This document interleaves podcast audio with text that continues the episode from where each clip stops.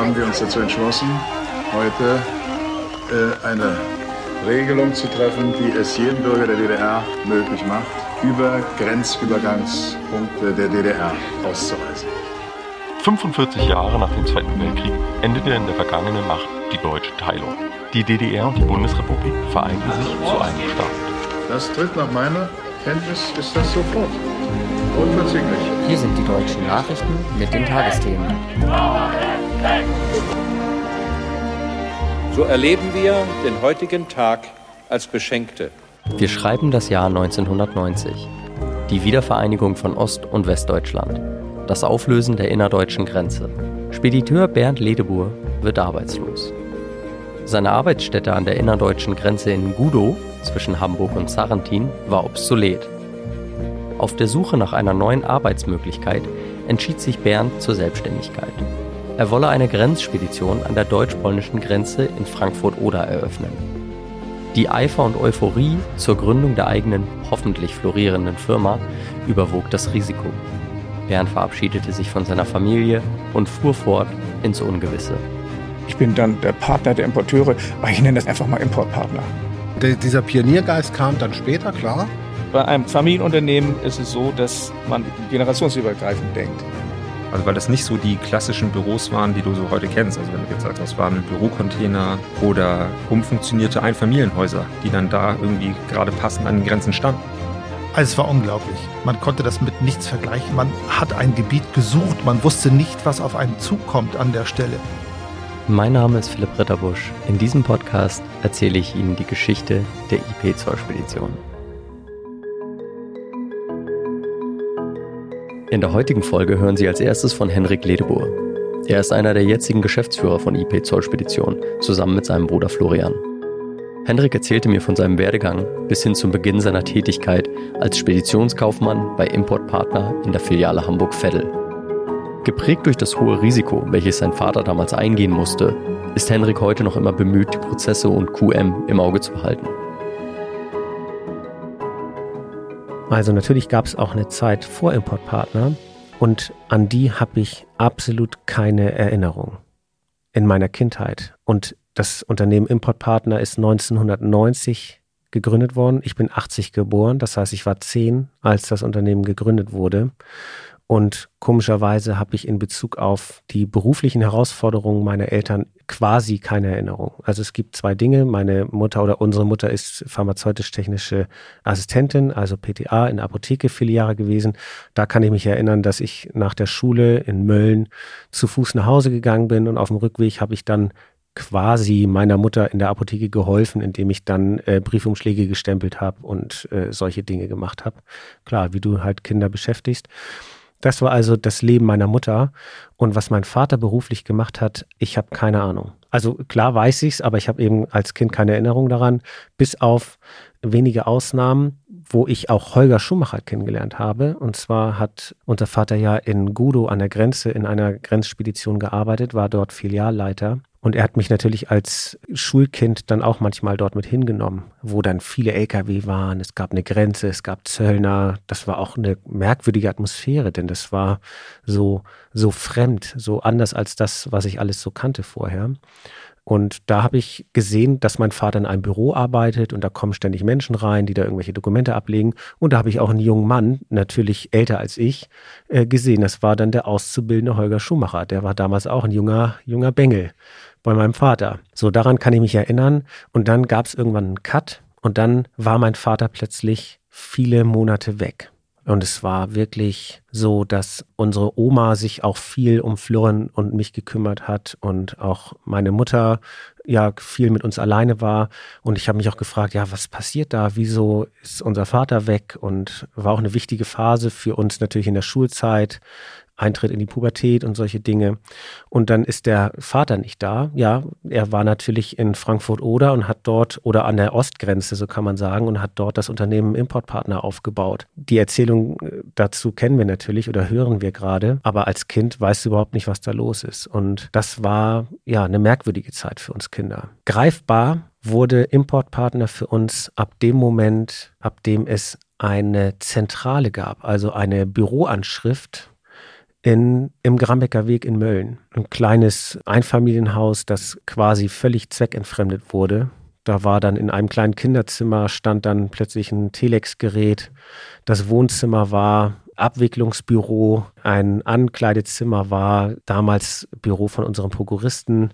Die Garage, auch ganz interessant, wurde umgebaut und da hat dann die Buchhaltung gesessen. Ja, also Wahnsinn. Das äh, Gebäude ist ein altes, ganz einfaches Gebäude, hatte auch unterschiedliche Ebenen, so auch so Halbebenen, so Treppenabgängen und da saßen dann auch noch Mitarbeiter und boah, ich kann mich daran erinnern, das war wirklich krass.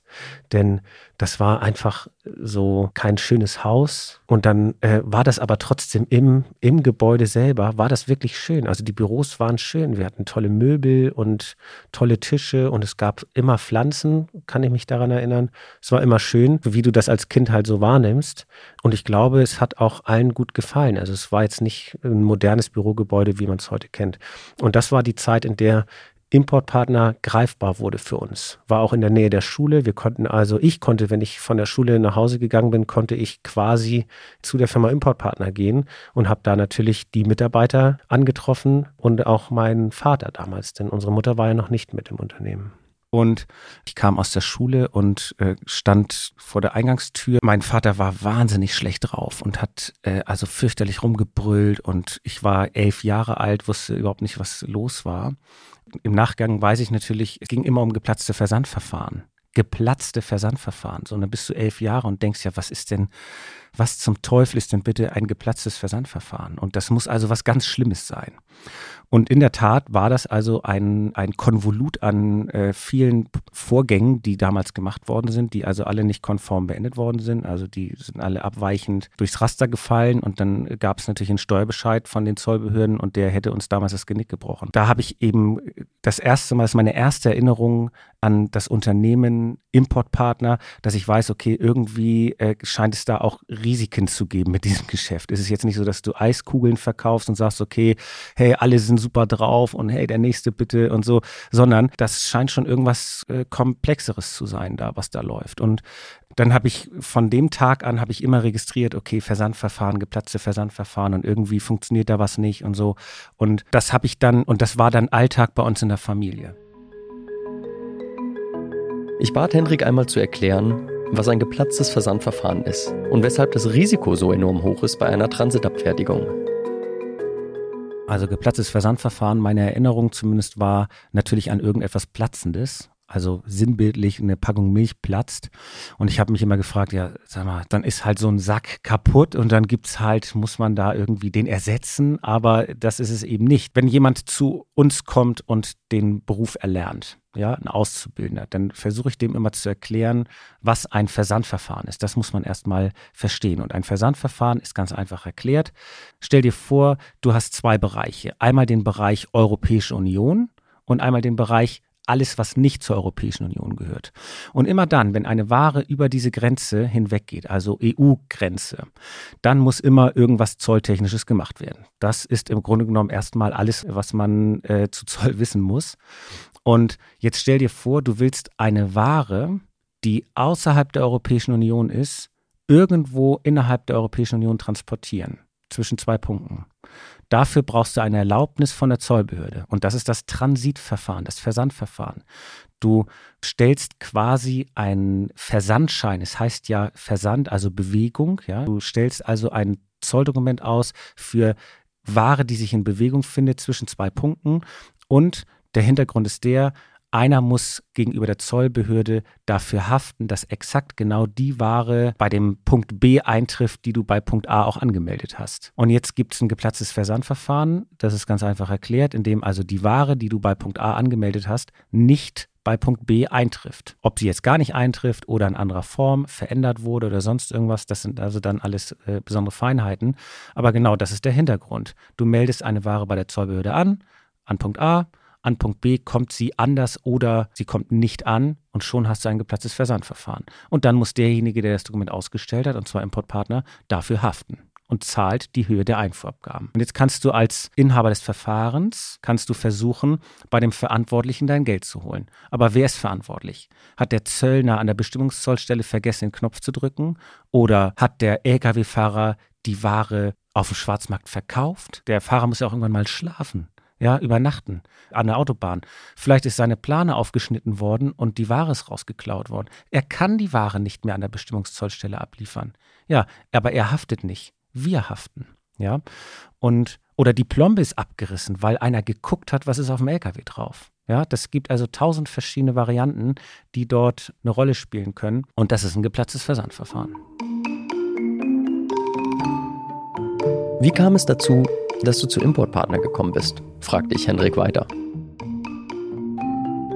Ja, also zumindest weiß ich noch, dass ich nicht konkret gesagt habe, okay, ich möchte jetzt gerne in den elterlichen Betrieb reingehen. Naja, und ich hatte dann in verschiedenen Bereichen nachgesehen. Ich äh, habe auch Praktika gemacht und bin also handwerklich auch veranlagt und habe dann gedacht, okay, ich mache dann eine Ausbildung als Automechaniker und so. Das wäre auch für mich durchaus denkbar gewesen. Und habe dann auch überlegt, ob ich dann bei äh, Lufthansa arbeite oder Airbus, so ob ich da irgendwo in die in das Ingenieurwesen gehe oder Mechaniker. Also das war, ich war da völlig frei und un, unbeleckt und habe dann auch diese typischen Geschichten mitgemacht, äh, Berufsbildungsfindung und Fragebögen und so weiter. Und dann bin ich irgendwann auf ein Unternehmen gestoßen in Lübeck, Brunnenspedition, gibt es heute auch, großes, gesundes Unternehmen. Da habe ich mich beworben als Speditionskaufmann, weil ich gedacht habe, naja gut, Spedition, mein Großvater, mein Urgroßvater ist schon Spediteur, mein Großvater ist Spediteur und das hat mich schon immer interessiert. Nicht konkret Zoll, sondern einfach äh, Logistik, ja, Organisation, ja, Prozesse einfach äh, so miteinander koordinieren, dass eben sich Ware bewegt. Denn äh, Ware muss immer bewegt werden in allen Bereichen, ob das jetzt die Entsorgung ist oder die Produktion oder sonst irgendwas. Und da habe ich gedacht, okay, das ist eine super Sache. Und dann bin ich nach Lübeck zum Vorstellungsgespräch und habe dann dort bei der Brunspedition auch sofort eine Anstellung bekommen. Und die bilden heute noch mit Auszeichnung aus. Es ist also ein sehr, sehr renommiertes äh, Ausbildungsunternehmen und auch mit Auszeichnung im Bereich Ausbildung. Und da habe ich mich auch total wohl gefühlt. Denn ich habe da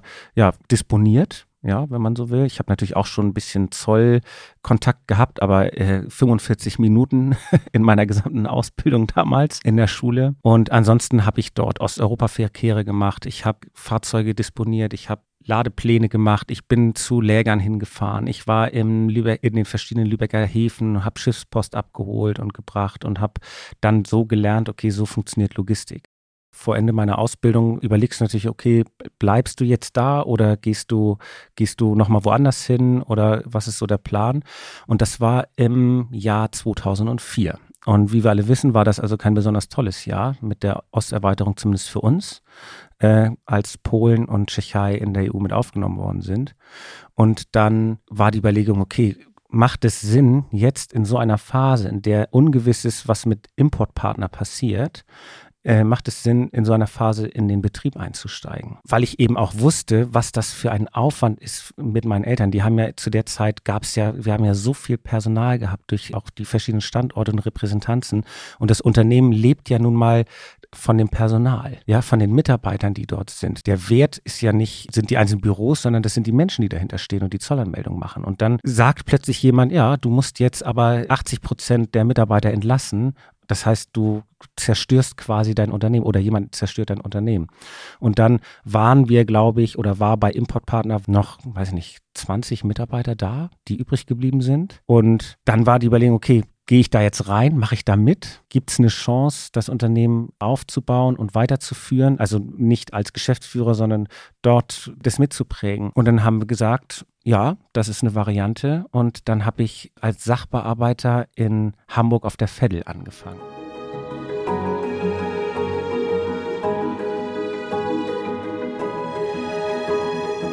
Und dann musst du erstmal verstehen, und das ist natürlich kaltes Wasser, ich habe ja keine Ausbildung genossen in dem Sinne, dass man sagt, okay, jetzt läuft, du musst dann immer das eintragen und da oben kommt diese, diese Kodierung rein. Nee, da kommt irgendein Fahrer, schmeißt Papiere hin und dann musst du erstmal gucken, okay, was passiert ja eigentlich?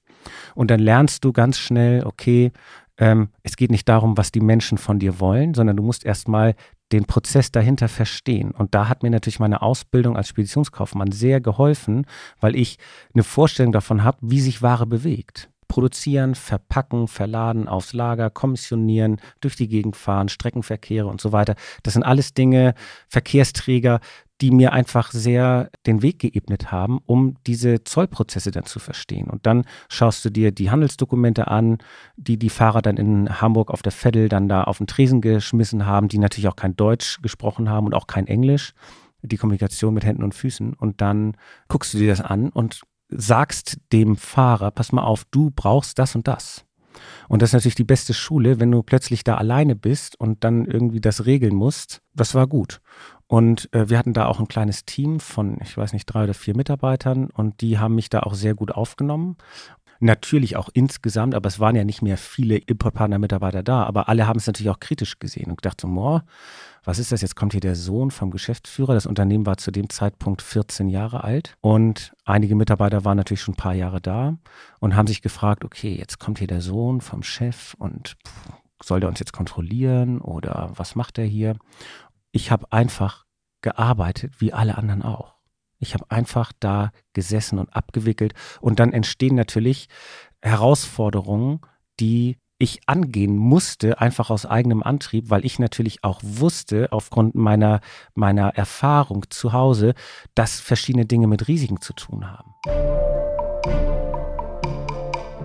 Die EU-Osterweiterung im Jahre 2004 bedeutete, dass sämtliche Grenzbüros von Importpartner entlang der deutsch-polnischen Grenze schließen mussten. Bernd Ledebur stand erneut vor einer schwierigen und risikoreichen Zeit. Ich bat Bernd mir zu erzählen, wie er mit diesen Umständen umging. Am Anfang dachte ich, ähm, es ist ja eine Situation, die mir aus der Zeit, in der die innerdeutsche Mauer fiel, 89, war es ja so, dass wir umziehen mussten. Wir konnten ja das Geschäftsmodell, was wir hier in an der alten DDR-Grenze hatten, äh, nicht fortsetzen. Dort kam ja damals auch die unverzollte Ware aus Osteuropa. Wir hätten ja auch einfach sagen können, nach diesem Motto gehen wir jetzt einfach von Polen weiter an die polnisch-russische, weißrussische Grenze, um dort wieder den Warenverkehr dann abzuwickeln. Hätte aber bedeutet, dass wir nochmal wieder 1000 Kilometer weiter in den Osten ziehen, dass wir dort wieder Büros aufbauen und das in einem Gebiet, in dem wir Fremdsprachler sind, bis jetzt waren wir an der deutsch-polnischen Grenze, da konnten wir mit unserer Muttersprache einiges erreichen. An der polnisch-russischen Grenze hätten wir wieder nur mit polnischem Personal arbeiten können. Das heißt, Personalaustausch. Die Leute, die an der Westgrenze in Polen äh, zu Hause sind und dort für uns gearbeitet haben, würden ja niemals an die Ostgrenze ziehen und alles dort stehen und liegen lassen. Also das Problem hätte sich komplett neu gestellt, wie lange Zeit vorher, wie, in den, wie Anfang der 90er. Und wir haben uns aber in der Tat darum bemüht. Wir haben versucht, ein Grenzbüro zu eröffnen an der deutsch-russischen Grenze. Und ich hatte mich damals nach Standorten erkundigt und festgestellt, dass man dort nicht so einfach agieren kann wie vorher, wie in der, in der Zeit vorher, als wir an der deutsch-polnischen Grenze Büro, Plätze für Büros gesucht haben. Dort hatten wir ja noch Ansprechpartner, die erstmal Muttersprachler waren. Dort hatte ich schon mal eine Sprachbarriere und mir wurde dann auch auch deutlich, dass man dort nicht so agieren kann, wie man gerne möchte, sondern da regieren andere hinein in die Standortfrage und ähm, das kostet dann auch richtig Geld.